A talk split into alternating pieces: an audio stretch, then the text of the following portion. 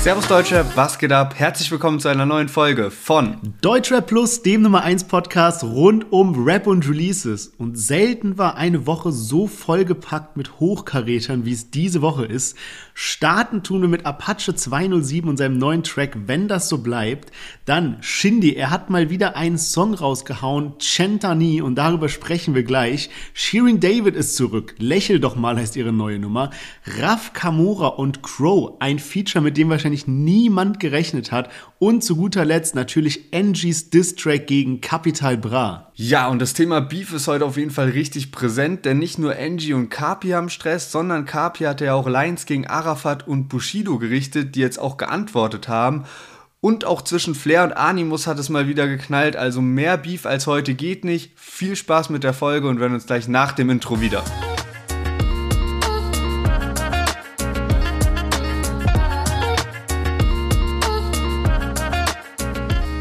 Schön, dass ihr alle eingeschaltet habt. Mein Name ist Lennart, ich bin hier mit Sherwin. Herzlich willkommen zu unserem Deutscher Podcast und auch herzlich willkommen an alle neuen Hörer seit der letzten Folge, denn letzte Woche hatten wir Pascal Kerouche zu Gast im Interview und was die letzten Tage so abging, war echt unnormal. Wir sind auf Platz 3 der Podcast-Charts jetzt zum zweiten Tag hintereinander, also unfassbar, was da abgeht und ja, auch viel Resonanz bekommen. Danke dafür und äh, sehr, sehr nice, was da so die letzten Tage los war. Ja, ja, Mann, und ich muss einfach mal auch ein riesengroßes Dankeschön an dich, Lennart, machen hier im Podcast, weil Ey, ich bin einfach so krass beeindruckt, wie heftig du dieses Interview gemacht hast. Auch an die neuen Hörer, die vielleicht gar nicht so die Hintergrundgeschichte kennen. Wir sind ja, es ist ja alles daraus entstanden, dass Lennart und ich eben als zwei Rap-Fans uns hingesetzt haben und gesagt haben, ey, wir feiern halt diese ganzen Beef-Thematiken und, und, und. Und so ist dieser Podcast immer größer geworden. Irgendwann kam das erste Interview, das zweite und jetzt einfach Pascal Kerouche. Und ich war auch die letzten Tage so ein bisschen off und ich sehe nur so Musik, Podcast, Charts, Platz drei. Du die ganze Zeit im Hintergrund irgendwas gemacht. Auf einmal Maxwell postet uns, Raf Kamora postet uns, Jizzes aus dem Knast raus, irgendwie in seine Insta-Story. Und ich so, was geht ab? Also, Bro, riesen, riesen Dankeschön. Wirklich krasse Leistung. Ja, ich glaube, das ist eh krass, wenn man das so vergleicht mit den ersten Interviews, die wir noch geführt haben. Damals so das erste Kitty Cat-Interview, was wir zusammengeführt haben. Und jetzt hört man so die Interviews von heute, äh, wo wir einfach uns irgendwie verbessert haben seitdem. Und man muss auch sagen, dass Pascal halt echt ein sehr dankbarer Gesprächspartner auch ist. Also was der ja für Stories im Interview rausgehauen hat, war unnormal. Und es macht halt auch Spaß, ihm beim Reden zuzuhören, einfach weil er eine sehr angenehme Art und Weise hat zu erzählen. Ja, man, safe. Also ich fand auch das Interview mega spannend, weil er einfach so viele Stories gedroppt hat. Und natürlich neben dem Dankeschön an Pascal, an dich, natürlich auch ein riesen Dankeschön an unsere Hörer, denn es motiviert uns natürlich extremst, wenn wir so ein Feedback bekommen. Und wir sind auch schon hinter den den Kulissen drauf und dran, weitere spannende Interviews zu planen. Da kommt jetzt echt einiges auf euch zu. Und unser Ziel ist es echt, den unterhaltsamsten Podcast für alle Deutschrap-Fans zu machen. Also riesen Dankeschön geht raus an alle Hörer. Genau, und wer uns weiter noch supporten will und vielleicht auch noch auf Platz 1 der Charts bringen will, Bushido und auch so ein ESC-Podcast, also Eurovision Song Contest Podcast, sind gerade vor uns. Der kann jetzt schon mal einmal auf Abonnieren klicken. Das unterstützt uns mega und beeinflusst extremst die Charts. Und wir haben auch eine Kleinigkeit für euch. Und zwar ein Gewinnspiel mit Pascal Kerouche, was jetzt bald auf Instagram online kommt. Und der liebe Pascal hat nämlich gesagt, ey, lasst doch einfach ein Fotobuch, also sein neues Fotobuch, Friendly Reminder kommt heraus, lasst es doch einfach handsigniert verlosen auf Instagram. Das Ganze machen wir jetzt, also checkt es auf jeden Fall mal ab, das Gewinnspiel. Da sind, wie gesagt, viele spannende Hintergrundgeschichten und natürlich Fotos dabei von der 187 Straßenbande, von Snoop Dogg, von DJ Khaled, also alles Mögliche.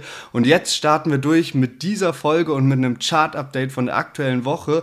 Und da legen wir mal los in den Albumcharts und da haben wir Reezy mit dabei. Auf Platz 1 hat der es geschafft mit seinem Album. Also wirklich richtig, richtig heftig. Und außerdem noch mit einer Single in die Top 50 und zwar auf Platz 45 gemeinsam mit Mixu und McCloud. Capital Bra, Bentley in Weiß auf Platz 43, auf Platz 34 Samra mit Müde, 26 Nimo mit Du und auf Platz 1 ist immer noch Apache mit Udo Lindenberg zum 14. Mal mittlerweile. Krass, also sowohl, dass Reezy auf die 1 gechartet ist, Congrats dafür und natürlich auch einfach nur impressive, dass Apache nach wie vor auf der 1 ist. Und mit Apache machen wir auch direkt weiter, denn er hat einen neuen Song rausgebracht, wenn das so bleibt.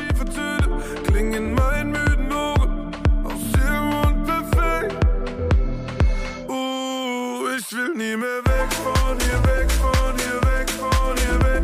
Ah, wenn es so bleibt, ich will nie mehr weg von dir, weg von dir, weg von dir, weg. Ah, wenn es so bleibt, der Wind pfeift mir ein Liebeslied durch jede Haare. Rote Lippen an meinem Cocktail. Yes, Apache 207, wenn das so bleibt und der Junge hat echt gerade seinen Mega-Hype. Also ich lese auch jede Woche irgendwas Neues. Habe jetzt letztens dieses Video gesehen, dass er da mit Post Malone zusammen auf der Bühne war und sowas. Und ich glaube, er hat einfach so eine perfekte Schnittmenge gefunden an Rap-Fans, die halt einfach so auch die Mucke feiern und denen das, sage ich mal, so noch nicht zu popmäßig ist, aber eben auch so eine ganz, ganz große Menge an diesen Hörern, die halt ähm, so Radiomusik feiern und für die ist es dann so, oh krass, Apache, so der Rapper und so ein bisschen noch so was Neues und Wildes und so. Und ich glaube, dass er einfach gerade so perfekt diese Musikvorliebe von so, so vielen Menschen anspricht und deswegen so eine krasse Hypewelle gerade schwimmt. Ja, Mann, das ist ein guter Punkt, den du sagst. Also ich glaube, das ist halt wirklich was, was auf Apache zutrifft. Dieses so, okay, es gibt da tausende Rap-Fans draußen, die die sich wahrscheinlich Apache niemals unbedingt so alleine auf dem Handy so anhören würden, die aber das dann extrem feiern, wenn sie halt auf einer Party sind und so, ne, man ist bisschen auch am Bierpong spielen wie Apache mit Post Malone, ne, und dann läuft es so auf den Boxen, und dann denkst du so, hey, ist doch geil, so, weißt du, das ist besser als jetzt irgendwie so die extremsten Popnummern und so, das hat was mit Rap zu tun und so, feier ich. Und dann halt auch so dieser Punkt, dass, dass man eben äh, Fans anspricht, die sonst nichts mit Rap zu tun haben, aber die das halt auch nice finden, einfach dann so ähm, Apache halt zu hören. Und natürlich, was jetzt gerade, glaube ich, nochmal krass hinzukommt, ist dieses generationenübergreifende, ne? Also dass man halt auch unsere Eltern anspricht mit dieser Musik. Das war bestimmt auch schon so vor zwei Jahren ein bisschen so, aber ich glaube, das kommt gerade noch mal heftig am Start.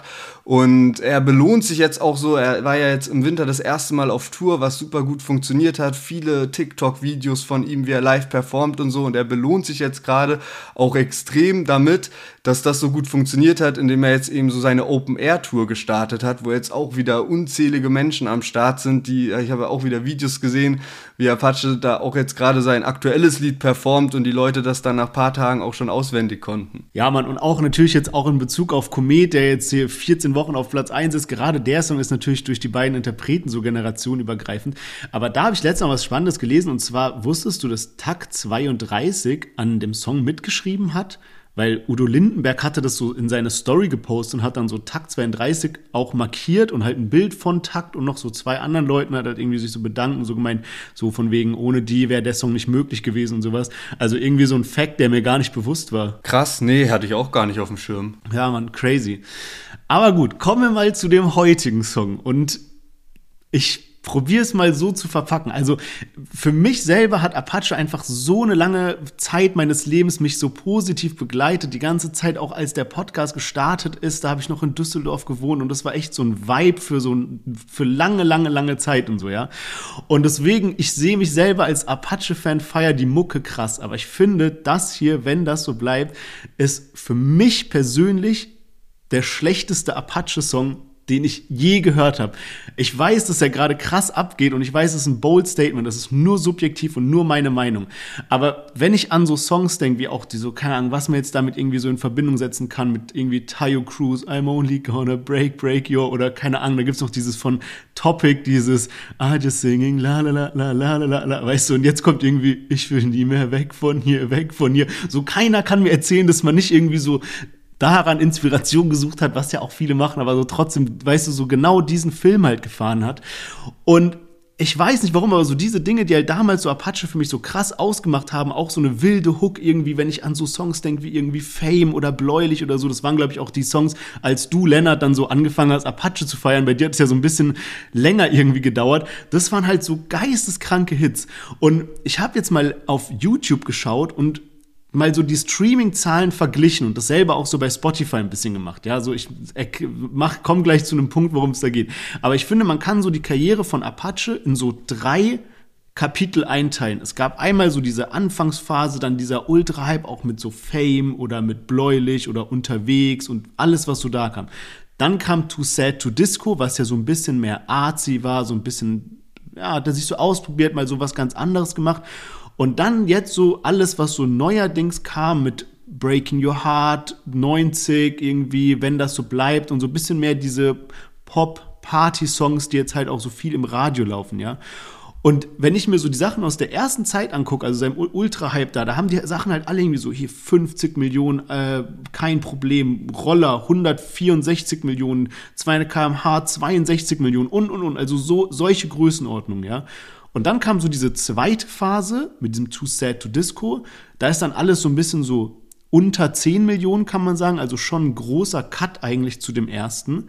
Und wenn man das dann nochmal vergleicht mit der neuesten Phase, die natürlich viel jünger ist, also die erste Phase hat ja auch die meiste Zeit, Streams zu generieren, aber da sind jetzt so die Views 3,9, 1,2, 2,5, 1,2, ist natürlich alles noch sehr, sehr neu, ja. Aber worauf ich hinaus will, ist so, ich finde es mega komisch, dass von meiner Wahrnehmung her Apache gerade den größten Hype hat ever. Jede Folge sprechen wir darüber, immer passiert irgendwas, seine Doku bei Amazon Prime, sein Udo Lindenberg Ding und alles mögliche. Aber irgendwie bei mir persönlich, also ich als Rap-Fan fühle mich irgendwie nicht mehr ganz so angesprochen von der Musik und die Streaming-Zahlen zeigen auch ein ähnliches Bild. Und das finde ich irgendwie so voll seltsam, dass es irgendwie diesen Widerspruch hat zwischen seinem Hype, den er gerade hat, und diesen Zahlen und Gefühl und allem möglichen, was ich gerade so erklärt habe, weißt du? Also irgendwie ganz sonderbar. Boah, ich kann das irgendwie gar nicht so richtig unterschreiben. Also also was, was so stimmt, ist ja so auf jeden Fall, wie du es so ein bisschen gesagt hast, ne, der hatte auf jeden Fall seinen Mega-Hype zu einer Zeit, als halt Deutschrap allgemein schon krass gehypt war. Dann kam so dieser Einbruch, ne, wo man, also, was immer noch gute Zahlen waren, aber es hat halt einfach nicht mehr die Masse so krass angesprochen und so für Apache-Verhältnisse war es halt relativ schlecht. Aber jetzt ist er halt auf seinen Mega-Hype zurück, wie du sagst, und ich finde auch genau von den Zahlen her ist es auch wieder so angepasst an die heutige Zeit, an 2023 und nicht mehr die Corona-Jahre oder die Hype-Jahre von Deutschland, passen gerade die Streaming-Zahlen voll. Wenn du dir anguckst, im Vergleich alle Songs, die diesen Freitag rausgekommen sind, Apache der einzige, der über eine Million in 24 Stunden gemacht hat von den Liedern, die rausgekommen sind. Auch die letzten Lieder, Brecher, hier äh, Komet, was ja der Mega-Hit ist, irgendwie schon fast 100 Millionen Streams und wir haben äh, jetzt Ende Mai und das Lied ist irgendwie Ende Januar rausgekommen. Und auch die YouTube-Zahlen sind sehr gut dafür, wenn man mal betrachtet, was gerade allgemein so YouTube-Zahlen in der Deutschrap-Szene sind. Also Apache hat mit die besten Zahlen der Szene, während man halt vergleicht vor vier, fünf Jahren, da gab's halt Kapi Samra, die haben in einer Woche über 10 Millionen Streams mal locker easy gemacht mit einem Song, weil die auf dem mega Hype-Level waren. Und zu der Zeit gab's halt extrem viele von, so, von, von den Künstlern, die halt alles abrasiert haben, weil halt alles noch neu war. Auch ein Apache war neu, die Musik war neu, die die gemacht haben. Ne? Und das war einfach nicht, nicht so, wie es halt jetzt ist, dass, dass wir das halt jetzt alle auch mittlerweile seit vier, fünf Jahren halt so kennen, dass Deutschrap so gut läuft und halt jetzt Corona vorbei ist, die Leute nicht mehr mehr so viel Zeit haben, sich das anzuhören. So, also das spielt, finde ich, alles mit rein. Deswegen kann ich das so, also finde gerade, dass die Zahlen zu dem Hype von Apache auf jeden Fall voll und ganz passen. Ich gebe dir vollkommen recht, dass, dass man das so in Verhältnis setzen muss mit der Zeit und Apache macht ja immer noch die geisteskranken Streams. Dagegen kann man gar nichts sagen, ja. Ich vergleiche auch eher so Apache mit Apache selber, also so mit seinen Sachen von bisschen davor und das ist halt irgendwie so da diesen Drop zu erkennen ist, hast natürlich vollkommen recht, muss irgendwie alles mit einbeziehen und ich wünsche mir natürlich nichts mehr als irgendwie so wieder diese, diese, dieses Gefühl von damals sozusagen. Aber irgendwie, ich habe so ein bisschen probiert halt das zu beziffern, woran es liegt, dass auch, ja, keine Ahnung, bei mir so ein bisschen die Luft teilweise raus ist und ich habe auch so das Gefühl, wenn ich mir so Songs anhöre, wie zum Beispiel Angst oder bläulich oder Brot nach Hause oder sowas, ja. Das sind ja auch Songs, die man so feiermäßig hören kann, die so voll abgehen und alles und auch eine geile Hook haben, echt feierbar sind einfach. Aber ich habe so das Gefühl, die Songs sind alle aus tatsächlichen Erlebnissen und Gefühlen von Apache entstanden, dass er wirklich irgendwas erlebt hat und gesagt hat, das packe ich jetzt in einen Song, der heißt Angst oder auch selbst bläulich oder sowas, ja. Und heute habe ich so ein bisschen das Gefühl, dass es eher was ist, wo man sich überlegt, okay, was könnte man jetzt gut spielen, was so durch die Decke geht? Welcher Sound würde jetzt gut funktionieren und was gar nicht mehr so, weißt du, ich will nie mehr weg von hier, weg. Von, ich, ich weiß nicht, wie ich es beziffern soll, aber ich habe das Gefühl, dass damals so die Mucke und die Texte so ein bisschen realer waren und jetzt mehr so ein bisschen geplanter sind. Ja, aber da muss man wirklich so ein bisschen gucken, ne? was, was äh, wünscht man sich manchmal auch zu manchen Punkten. Und wenn man halt krasser Fan ist, das ist das auch, was ich neulich meinte, als wir so Shindy so krass auseinandergenommen haben, in Anführungszeichen, und so voll auf jedes Detail, auf jede Promophase und auf alles Mögliche, was er gerade macht, so übel viel Gewicht draufgelegt haben, dann merkt man einfach, man kann diese Ansprüche, kann der Künstler gar nicht mehr erfüllen, weil ich wette, ich könnte jetzt eine Folge raussuchen von vor zwei Jahren, wo du dir Hits von Apache gewünscht hast und jetzt liefert er die Hits so mäßig. weißt du, was ich meine? Aber ich, ich, das ist jetzt gar nicht so, ich will ja, nicht ja, sagen, so Alter, so, ne, ich meine das ja bei mir genauso, ne, bei Shindy auch so bei der Promophase. Da habe ich auch vor drei Wochen viel rumgemeckert und dann aber auch gemerkt, so, ey, aber manche Sachen hatte ich mir eigentlich auch so ein bisschen so gewünscht, so von den Liedern her, wie er sie jetzt bringt, so und dann, man hat halt so diesen überkrassen Anspruch und will bei den Künstlern, die man am meisten feiert, so ja, will man sich am liebsten alles so selbst zusammenstellen und will so sagen, so, ey, mach so, mach so, mach so, aber das, diesem krassen Anspruch können die Künstler ja gar nicht so richtig gerecht werden. Und ich finde halt so im Moment ist er halt, er ist auf einem Mega-Hype. Er hat in den Top 10 Sing Single-Charts hat er gerade drei Singles platziert. Ich glaube, wenn man sich die Deutschrap-Songs anguckt, wie die dieses Jahr so gestartet sind innerhalb der ersten Woche, da ist in den Top 10 auch Apache mit seinen drei Liedern, die er bisher rausgebracht hat, äh, abgesehen von Schimmel in der Villa, auch vertreten. So, weil, also der Hype ist auf jeden Fall da. Und das meine ich eben, wenn ich eben diesen Punkt mit so, ja, seine Streaming-Zahlen sind eingebrochen, so im Verhältnis zur Szene überhaupt nicht. Wie siehst du denn sein aktu seine aktuelle Performance? Weil ich habe ja auch eben erwähnt, du bist ja so ein bisschen später in den Apache-Hype reingestartet. Und ich weiß noch, äh, du hast auch im Podcast damals noch so ein paar Songs kritisiert, die ich schon so geisteskrank gefeiert habe. Aber dann ist bei dir auch eingeschlagen. Und jetzt, wie siehst du denn die aktuellen Songs? Ist es was, was du mehr feierst als die Sachen von davor? Boah, ich würde es so ein bisschen anders darstellen, wie ich so zu Apache in den letzten Jahren stand. Also safe war ich nicht so ein Fan wie du, so, ne, dass ich so dann so, ey, dieses Lied ist geil, dieses Lied ist dieses geil, sondern bei mir war es immer so relativ regelmäßig so, okay, ich habe meine Lieder, die ich von ihm feiere, aber ich feiere halt nicht alles. So, so würde ich das eher so rückblickend sagen. Also nicht so, dass ich so eine Apache-Phase hatte, wo ich so jedes Lied gefeiert habe. Und ähnlich verhält sich halt auch jetzt so. Ich finde, das war ich jetzt auch überrascht, dass du so, ähm, so äh, kritisiert hast oder so mal rausgehauen hast, so von wegen äh, schlechtestes äh, Apache-Lied ever. Ich finde, das ist jetzt so von den Singles zu diesem Album die unspektakulärste, aber gar nicht in so einem negativen Touch, sondern so, okay, da ist jetzt ein Video auf äh, Santorini, ne, das sieht krass aus, keine Frage, aber es hat so nichts richtig Besonderes dabei im Vergleich zu den anderen Singles. So, ähm, Breaking Your Heart hatte ein witziges Video am Start, äh, und auch so ein bisschen so Story so, ne, irgendwie mit dem Video zusammen. 90 hatte auch ein krasses Video am Start, dann diese ganzen anderen Elemente, die so mit eingeflossen sind, so. Und irgendwie so der Sound war dann nochmal irgendwie besonders, auch wenn es dann natürlich auch Einflüsse gab, aber ich finde, das ist so voll hängen geblieben und dieses Lied und Video bleibt, finde ich, glaube ich, am Ende von der Promophase vielleicht am wenigsten hängen. Ja, man, spannend. Also ich glaube, das sehen auch einfach sehr, sehr viele Menschen so unterschiedlich, weil ich kann mir vorstellen, je nachdem, wann du Apache angefangen hast zu hören, gefällt dir halt das eine besser oder das andere besser und klar entwickelt man sich als Künstler ja auch weiter. Genauso wie unser nächster Künstler, um hier mal weiterzumachen, und zwar Shindy. Haben wir gerade schon angesprochen und er hat wieder einen neuen Song rausgebracht, Chantani. Und da hören wir jetzt mal rein. Fuck bitches, get money. They dates in the Centani, smoke weed, Greek sun. Hot girls just wanna have fun. Fuck bitches, get money. They dates in the Centani, smoke weed, Greek sun. Hot girls just wanna have fun. Drop your glasses, shake your asses. Baby, du girls nach Calabasas. Ja, Shindy mit Chantani und das Ganze ist italienisch, heißt 100 Jahre, wird verwendet beim Anstoßen, also soll so ja, von der Aussage sowas sein wie mögest du 100 Jahre leben. Und ist jetzt die dritte Single von Shindy zum neuen Album, wieder ohne Video. Und ich habe irgendwie noch nicht so zu dem Song gefunden. Also jetzt gerade bei Geld machen Jung oder Bayern Freestyle hat es mich dann doch irgendwie gecatcht und vielleicht kommt es da auch, aber ich kann es mir noch gar nicht vorstellen, weil die Hook irgendwie nicht so meins ist. Die Melodie bleibt zwar so ein bisschen im Kopf, aber ich habe jetzt auch so am Wochenende mal so beim Vortrinken das Lied angemacht und das ist irgendwie null abgegangen, ist nicht so angekommen und ich habe irgendwie auch noch nicht so den Modus, also ich kann mir irgendwie noch nicht vorstellen, zu welchem Modus ich das Lied wirklich so geil finden soll. Also ist wirklich nicht meine Welt. Wie sieht's bei dir aus? Ja, ich finde es halt einfach so ein bisschen schlimm, dass man so jede Woche wieder die Hoffnung hat, dass jetzt endlich so ein geiles Video rauskommt und endlich wieder so, weißt du, wie früher irgendwie gerappt wird.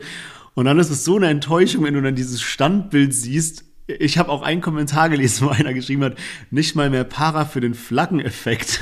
weißt du, wenn so dieses stimmt, Bild so weht irgendwie von Shindy.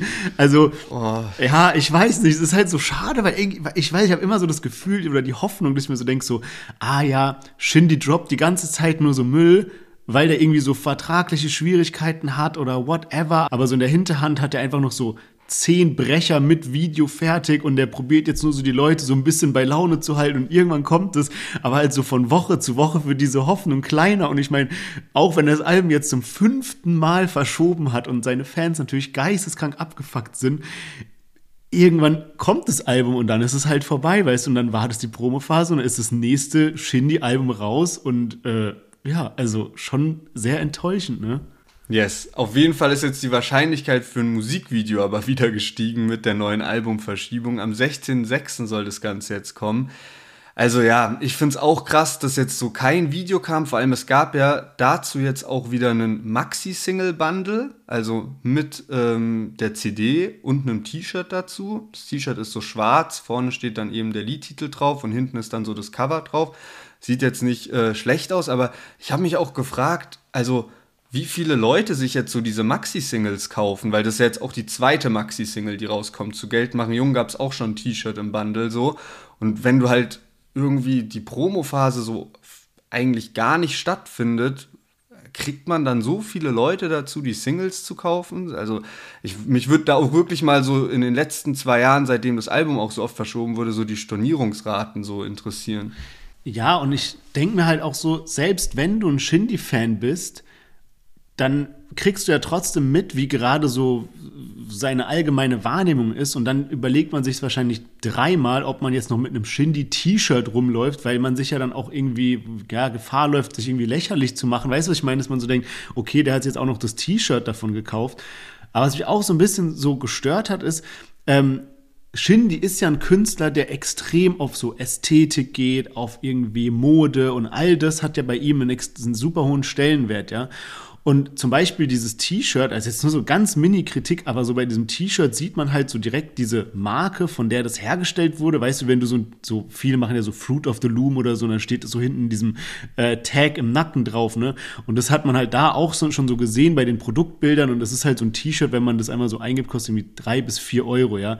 Und irgendwie, wenn ich das vergleiche mit zum Beispiel einem Flair oder so, der hätte dann wahrscheinlich, gut, der hat auch eine eigene Modemarke, aber der hätte dann wahrscheinlich irgendwie einen eigenen Schnitt gemacht, besonderes anderes Cotton, irgendwas Cooles gemacht, irgendwas, weißt du, und irgendwie bei Shindy kam mir das alles auch so ein bisschen so einfach rüber, weißt du, bestellst halt da so ein T-Shirt in so einem Großhandel irgendwie, lässt dann irgendwie x Stück bedrucken, packst sie zusammen mit einer, mit einer CD ein. Ich habe auch gesehen, so ein Unboxing-Video, wie das halt ankommt, kommt dann in so einer Tüte einfach nur nach Hause geschickt irgendwie.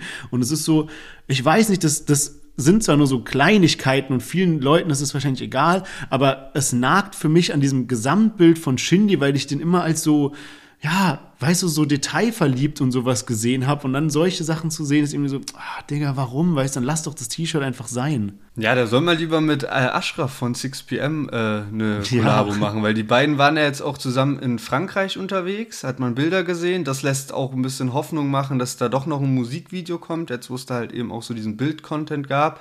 Ähm, ja, also ein Musikvideo muss jetzt auch kommen. Ich glaube, ich bin langsam wirklich einfach happy, wenn das Ding halt rum ist, wenn dann das Album draußen ist. Ich habe auch ein, ja, bin auch hoffnungsvoll, dass da so, oder zuversichtlich auch, dass da paar Lieder dabei sind, die man sich gut anhören kann und dass das Album vielleicht auch, also ich hoffe, es sind nicht so viele Lieder wie jetzt in die Richtung, wie was wir heute gehört haben, ne, sondern eher so Bayern-Freestyle-mäßig.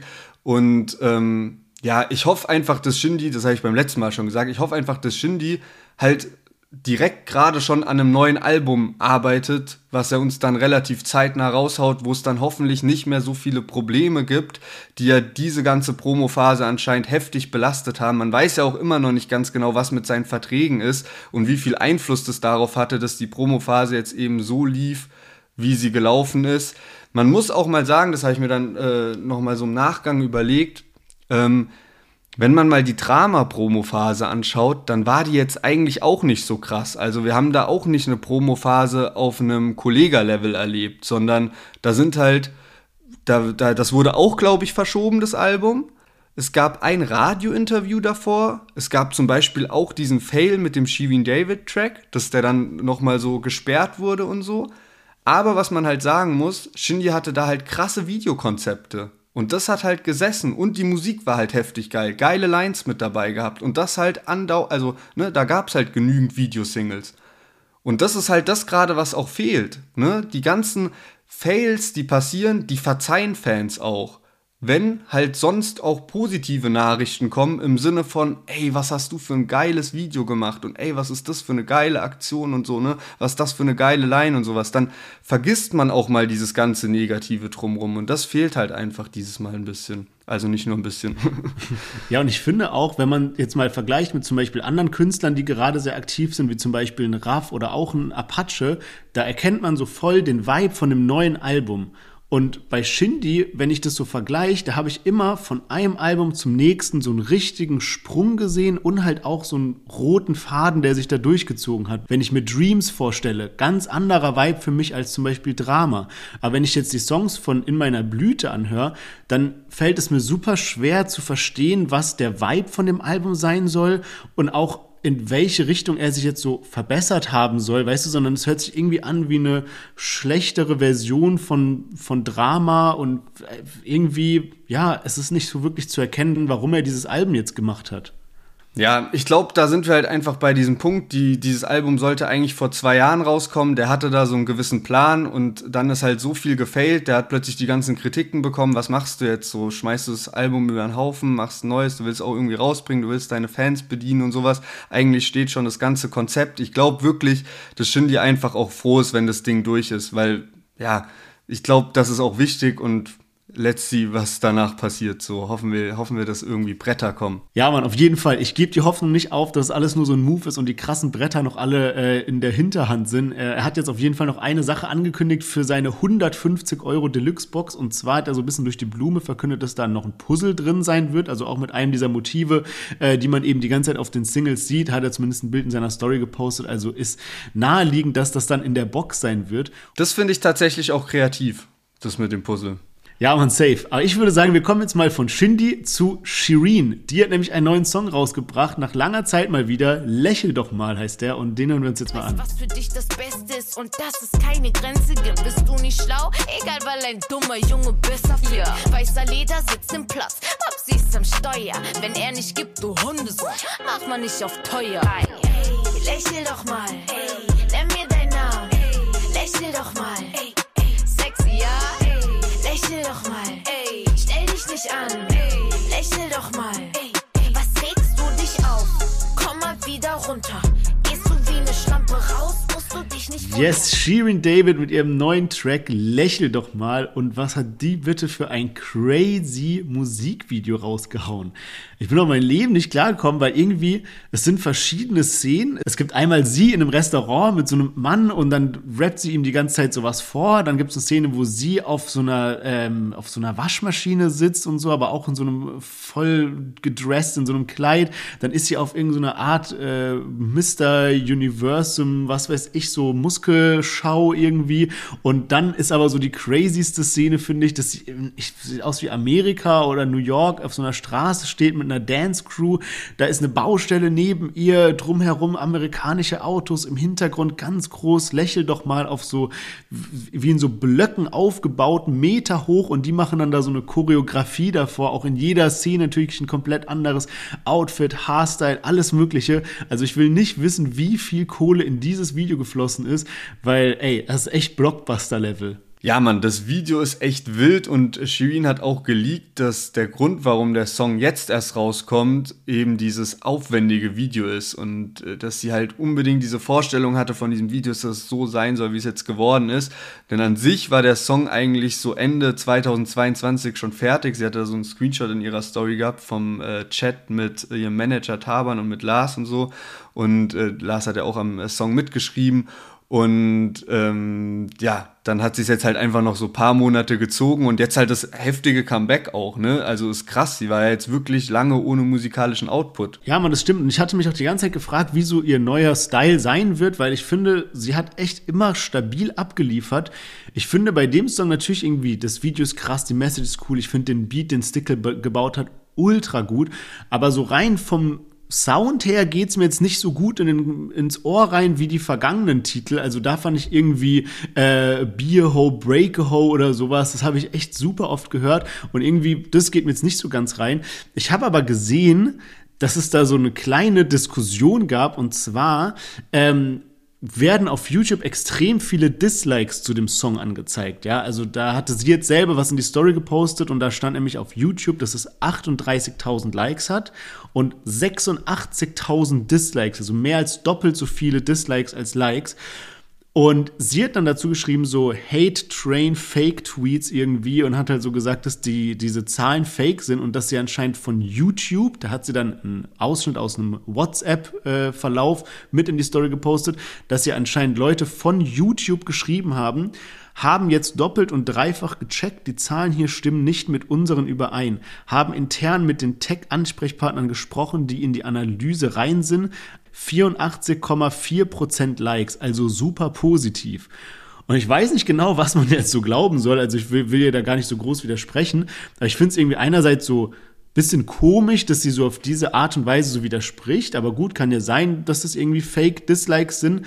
Aber ja, kann es auch so ein bisschen nachvollziehen, weil halt eben so dieses musikalisch jetzt nicht so krass ist, finde ich. Es ist jetzt nicht so ein Ohrwurm-Song, wenn ich, wenn ich mir den so anhöre.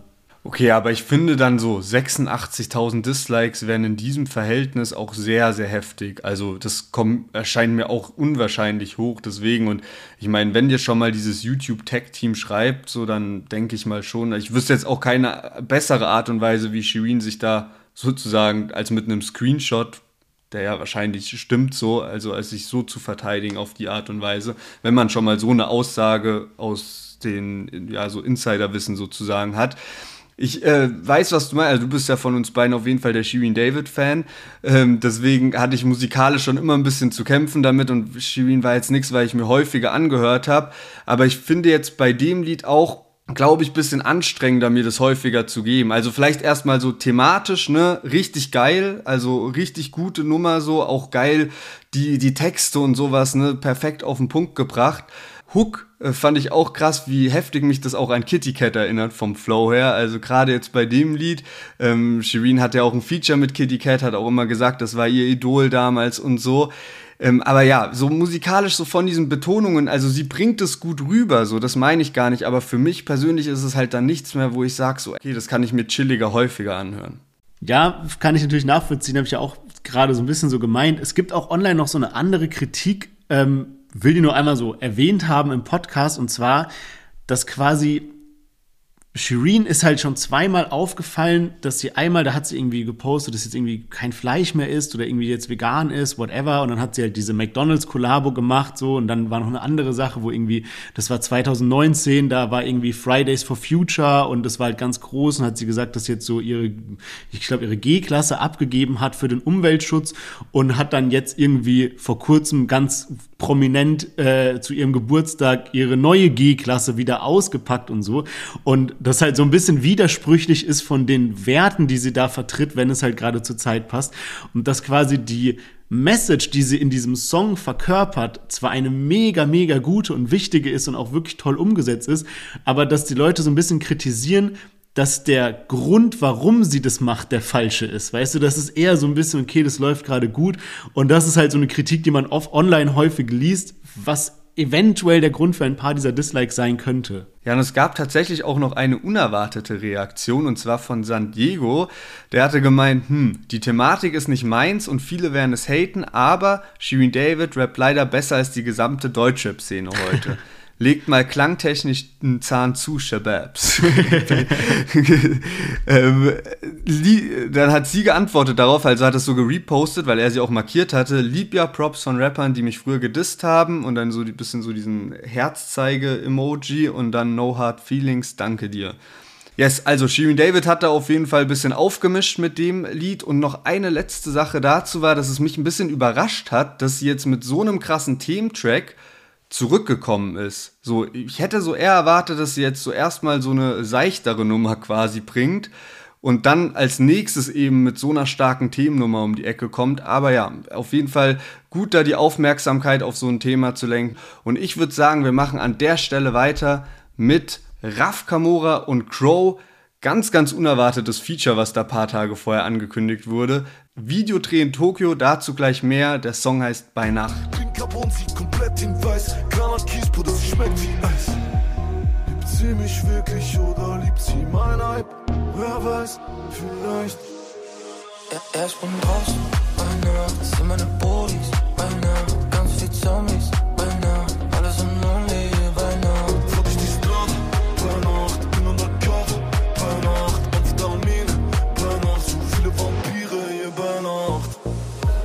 Tokyo Nights, alle Lichter am Schein, alles schick und kawaii. Guck, ich trifft am Kreis. Raf Kamora, Feed Crow, bei Nacht, die neue Single. Und ich hatte schon da vorne einen Ohrwurm von der Hörprobe, muss ich sagen, so, weil dieser, ja, dieser Stimmenkontrast zwischen Raff und Crow kam irgendwie schon heftig. Titel ist leider ein bisschen so auf CB6, CB7 Level, so wenn man bedenkt, so erste Single All Night, dritte Single Bei Nacht, fünfte Single Midnight oder Mitternacht oder was kommt jetzt als nächstes so. Also das finde ich immer so ein bisschen, keine Ahnung, das sind halt so ein paar Details, wo ich es dann manchmal so schade finde, wenn sich irgendwie so die Tracklist so voll ähnlich dann liest so und dann nicht so mehr Kreativität reingesteckt wurde. Aber äh, genau, so, also Hook geil, wegen dem Kontrast, Ruffs Part finde ich auch gut vom Flow her. Crow ist dann teilweise nicht mehr ganz so meins. Man hat jetzt gerade so den Anfang vom Crow-Part gehört und den feiere ich irgendwie dann nicht mehr so krass, obwohl ich seine Stimme in der Hook so nice finde irgendwie. Wie sieht es bei dir aus? Ja, bei mir war es so, ich habe den Song gehört und habe dann relativ schnell auch so meine Notizen aufgeschrieben, irgendwie für den Podcast, so weil ich direkt so ein paar gute Einfälle hatte. Und die haben sich aber jetzt krass geändert über die Tage. Also ich habe dann alle Songs immer durchgehört und ich bin eben bei, bei Nacht am häufigsten hängen geblieben. Und so langsam fühle ich Also es ist natürlich auch ein Song, der so voll den Ohrwurm-Charakter hat. Aber irgendwie, ich finde es nice, dass bei so zwei großen Künstlern so viel Wert auch auf dieses Feature gelegt wurde und man eben nicht nur zwei Parts zusammengeschmissen hat, sondern dass zum Beispiel auch Raff auf Crow Reference und so weiter in seinem Part und auch Crow, finde ich, sich musikalisch sehr stark auf den Raff-Style eingelassen hat. Und das zusammen feiere ich einfach und äh, finde den Song echt stark. Also ich muss mal gucken, wie er so ein bisschen performt.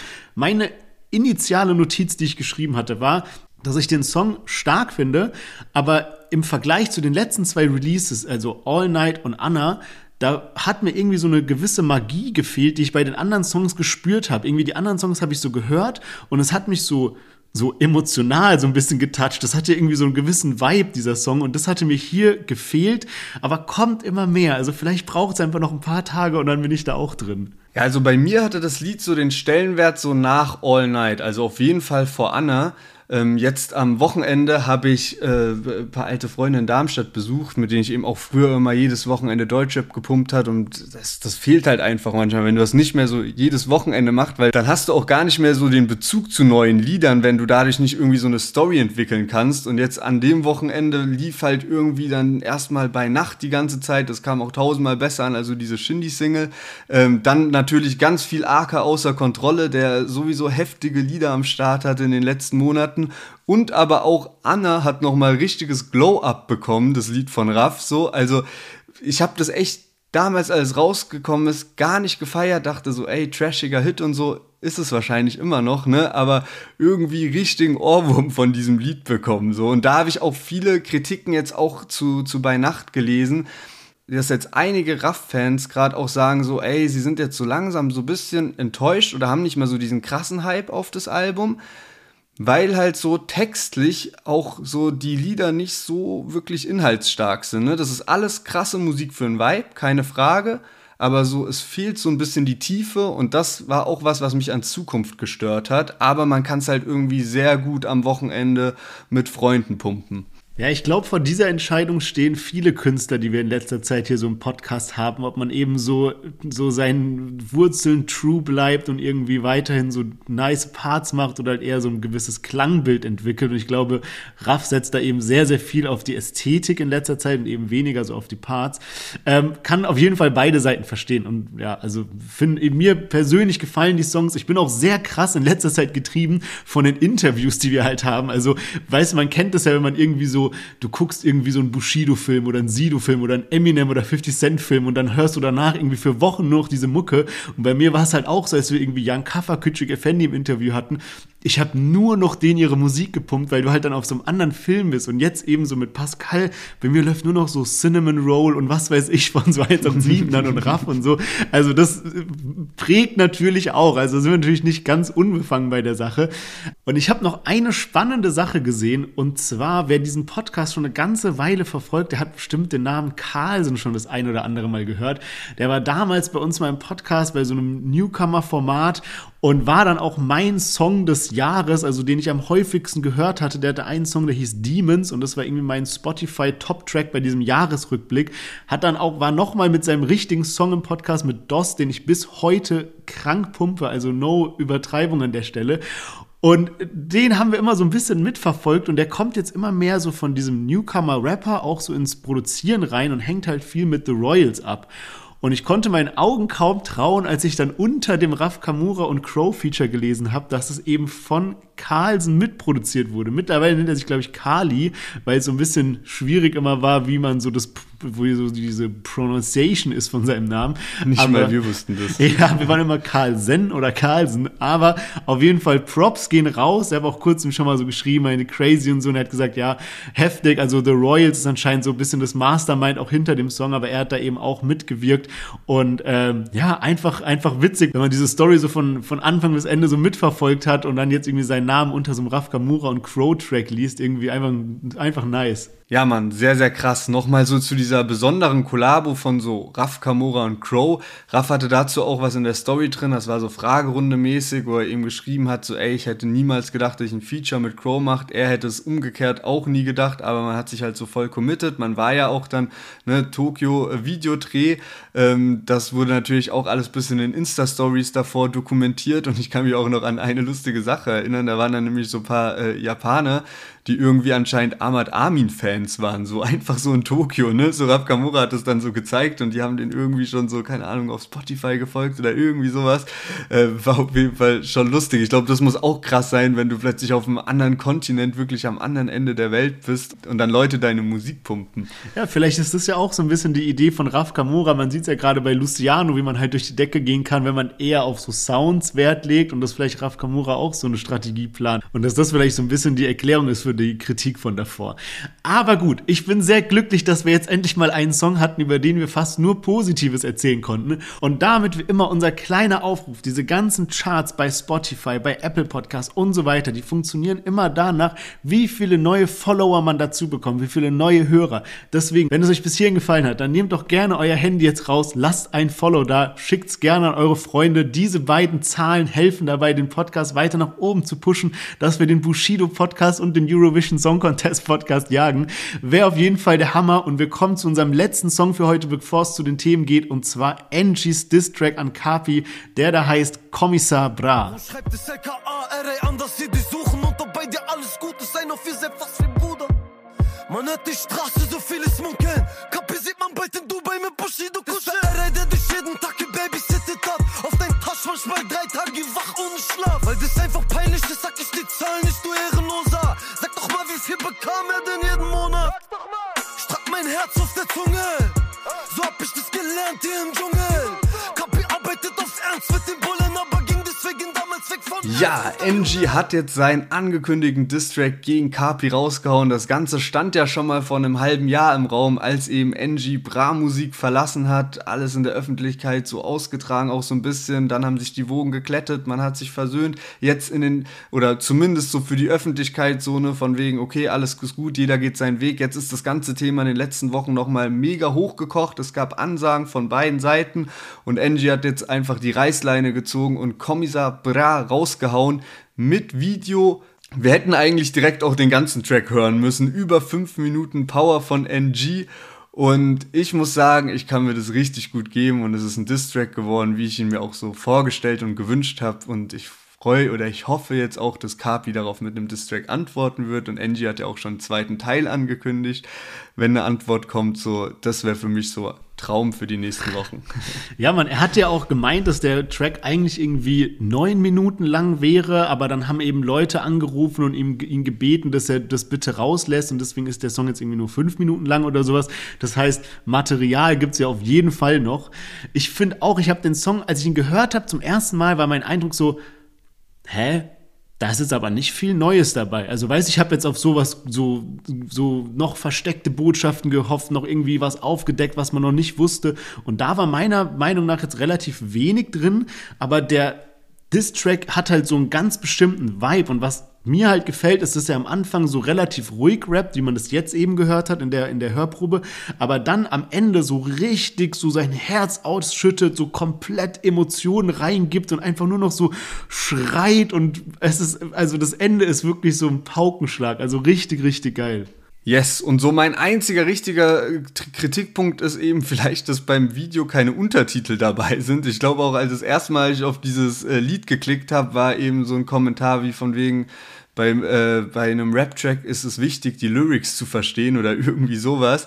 Das heißt, das hätte, glaube ich, noch ganz gut geholfen. Andererseits, man muss auch überall seine Vorteile sehen. Ist es so, ist der Track so, hat eine längere Halbwertszeit, weil man halt immer wieder Lines raushört, die man davor gar nicht verstanden hat oder gar nicht mitbekommen hat irgendwie.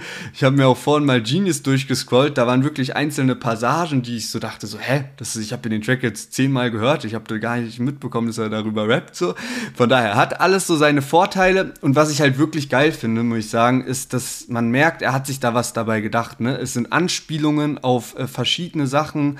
Ähm, man hat jetzt gehört am Anfang die ganze Geschichte mit Erai, das war so früher so ja, wirklich, der war mit Kapi in jeder Instagram-Story zu sehen. Er hat so ein bisschen da erklärt, was da los ist. Ne? LKA hat sich anscheinend bei diesem RI gemeldet und so gefragt, ja, ähm, geht's Kapi gut und alles Mögliche. So, der war halt früher voll die zentrale Person, jetzt hängt er gar nicht mehr so mit, mit Kapi rum. Dann, es wird auch auf so einzelne Details eingegangen, ne? Kapi sagt doch immer dieses Bratans, Praturas, Pratinas, irgendwie sowas, ne? Bei jeder Instagram-Story. Er verwendet so dieses Element auch im Song, verrät so, dass äh, Kapi die Festivals letztes Jahr angeblich abgesagt hat, weil er eben zu viel gepudert hat und so. Es wird auch auf alte Lines von Kapi eingegangen, ähm, wie mit dieser Line aus 365 Tage, wo Kapi seine einzigen Freunde aufzählt, ähm, Ashraf, Vincent, Heiko Hammer, Samra, so, auch die Line verwendet Angie nochmal neu und sagt so, ey, was ist jetzt mit denen, so, ne?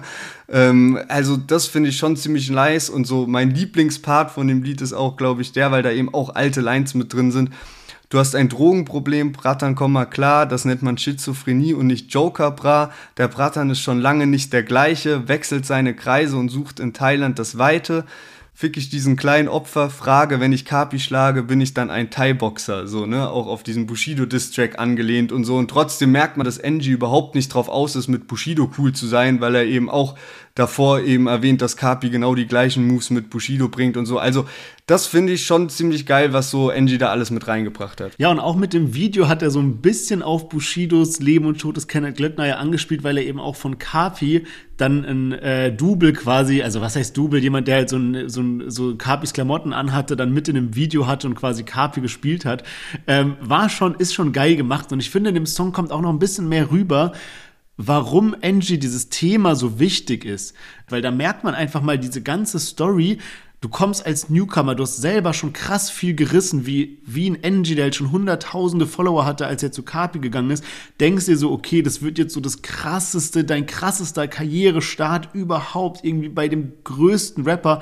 Und dann passiert sowas und man hat halt nur Enttäuschungen und dass er das jetzt dann in diesem Track so zusammenfasst.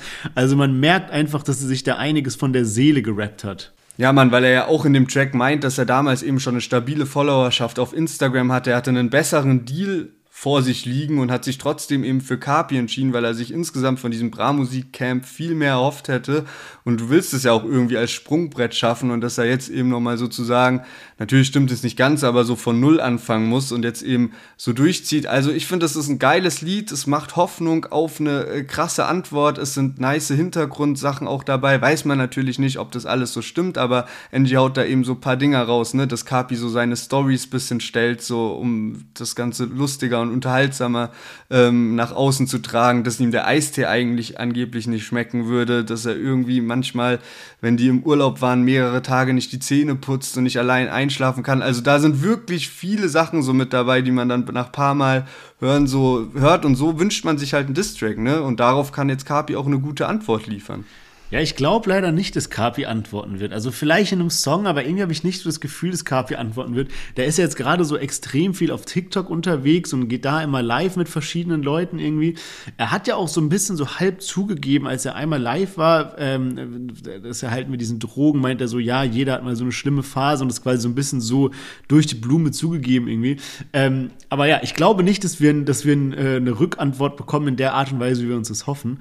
Was ich mir noch so letztens gedacht habe, was irgendwie jetzt so, was irgendwie jetzt so die absolute Pointe wäre, wenn jetzt NG ein Label gründen würde und sein Signing dann so gehen würde, weil NG mit der Polizei redet, weil dann hätte man so eine Kette von Kapi geht von Bushido weg, weil er mit Polizei redet, dann holt der NG, NG geht von Kapi weg, weil er mit Polizei redet und dann so, als so, dass so diese Story weitergeht. Ja, und das Ganze ist ja auch so ein bisschen in ähnlicher Form, okay, jetzt nicht mit so Labelboss so mäßig, aber das halt äh, Kay von Bushido weggegangen ja. ist. So, da war es noch so ein bisschen umgekehrt, aber ja. das zieht sich ja mittlerweile schon ewig.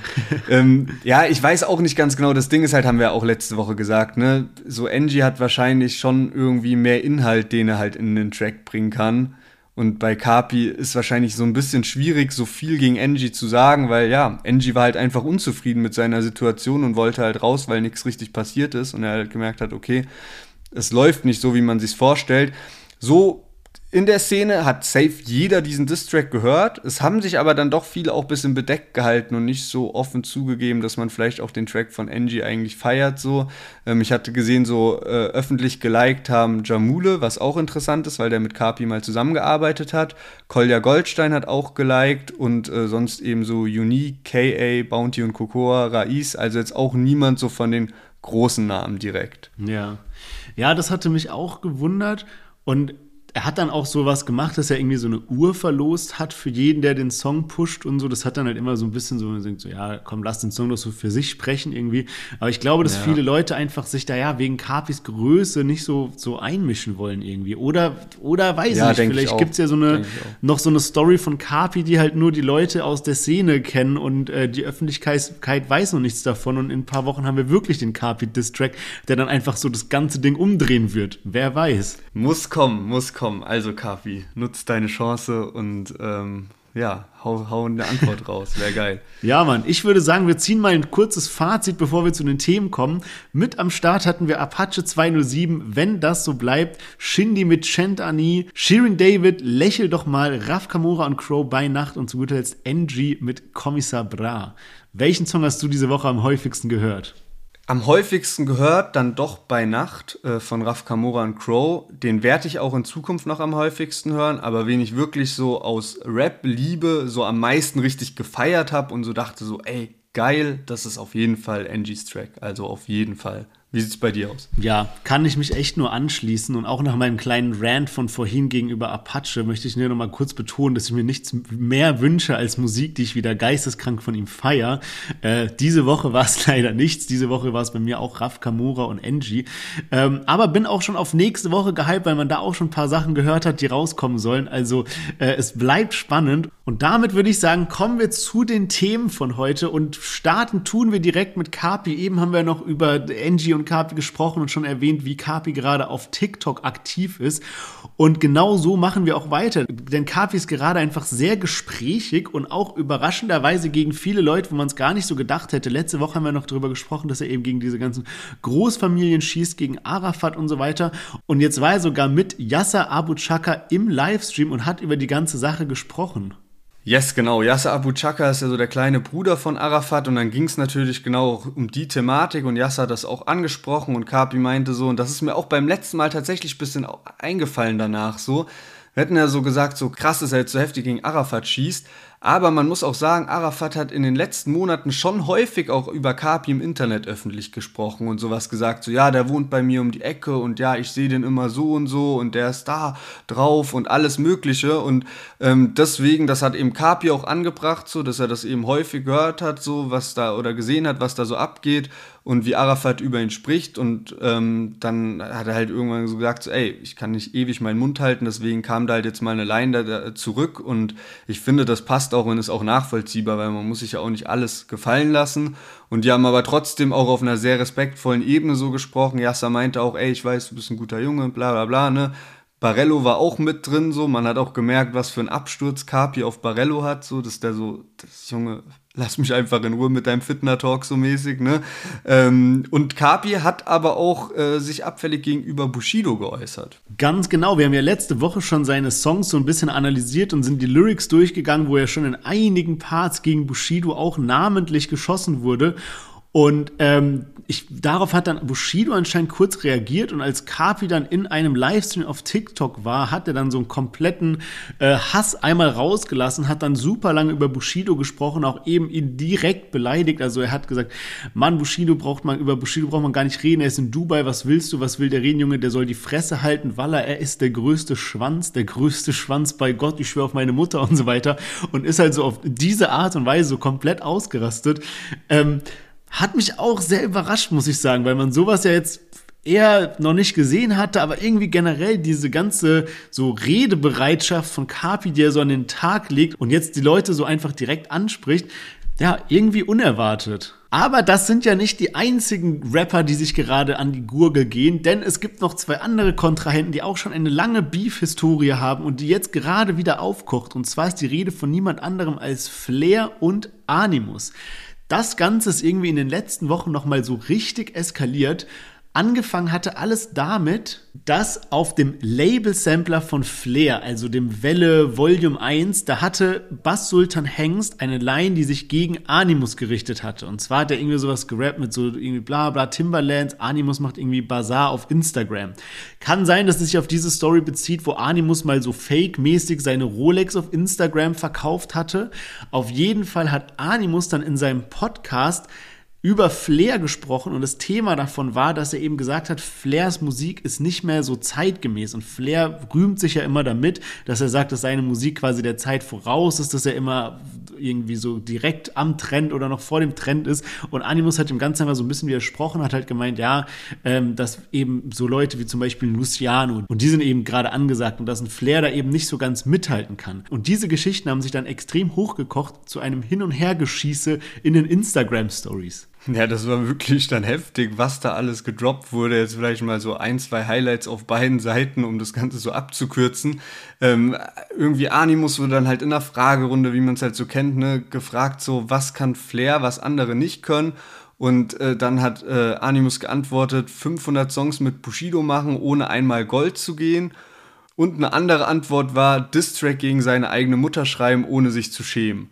Dann hat Flair das natürlich benutzt, um in der Story zurückzuantworten mit, was hat Animus geopfert, um im Deutschrap auf krass zu machen. Seine Zeugungsfähigkeit durch schlechtes Anabolika, sein Haarwuchs durch Anabolika-Überdosis, seine Freiheit durch den Verrat an seinen Freunden, seine Freunde durch falsche Freunde, das Zusammensein mit seiner Familie. Also man merkt schon, es hat sich wirklich krank hochgeschaukelt und jeder hat probiert, nochmal einen draufzusetzen. Ja, Mann.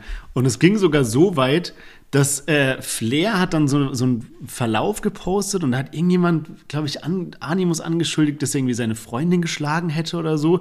Und das hat Flair dann in seine Story gerepostet, diesen Verlauf, und hat dann sowas dazu geschrieben, irgendwie so, ja, Animus der Ehrenmann, irgendwie sowas in dem Sinne. Und das hat Animus jetzt zu seinem Anwalt gegeben, hat gemeint, ja, okay, ist direkt bei meinem Anwalt, der wird sich darüber freuen.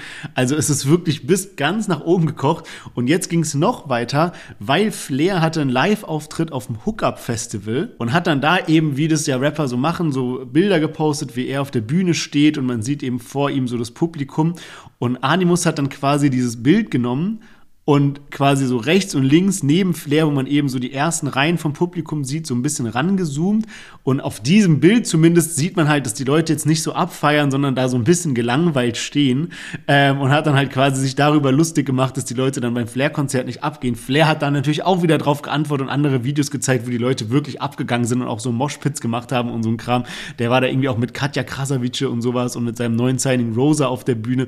Also es ist echt eine never-ending Beef-Story, die wir hier am Start Start haben. Weil du das jetzt auch gerade mit dieser Live-Geschichte ansprichst und dieses so, ey, die Leute gehen da nicht ab und sowas, also jetzt völlig unabhängig von irgendwelchen Artists, ich sehe das bloß immer wieder so, dass so, wenn ich so TikTok-Videos auch durchschaue von Festivals oder Konzerten oder sowas, dann die Kommentare auch so oft voll sind mit diesem so, wow, wie lame ist das Publikum und oh mein Gott, ich würde so ausrasten, wenn ich da wäre und sowas.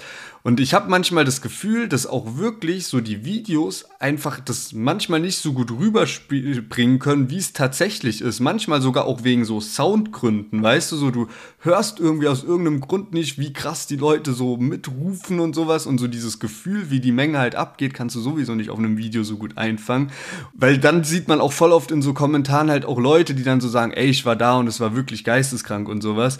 Also nur mal kleine Randnotiz dazu und ich würde sagen, wir beenden an der Stelle die Folge und freuen uns schon auf nächsten Montag, wenn wieder neue Songs am Start sind, neue Themen. Ich habe gesehen, dass jetzt Rata irgendwie auch ein Statement machen will zu dieser Mois-Geschichte. Wahrscheinlich kommt es gerade online, während wir aufnehmen. Aber da werden wir auf jeden Fall nächste Woche drüber sprechen. Ja, Mann. Ich habe sogar gesehen, dass äh, Mois auch seinen Kanal jetzt wieder weitermacht. Also er hat ja irgendwie gesagt, dass er aufhört und so weiter. Also da wird noch einiges äh, zu reden sein. Und yes, wir hören uns nächste Woche wieder. Also denkt dran, gebt diesem Podcast gerne eine gute Bewertung, Folgen klicken, weiterempfehlen und wir hören uns nächste Woche wieder. Macht's gut. Bis dahin. Ciao, ciao.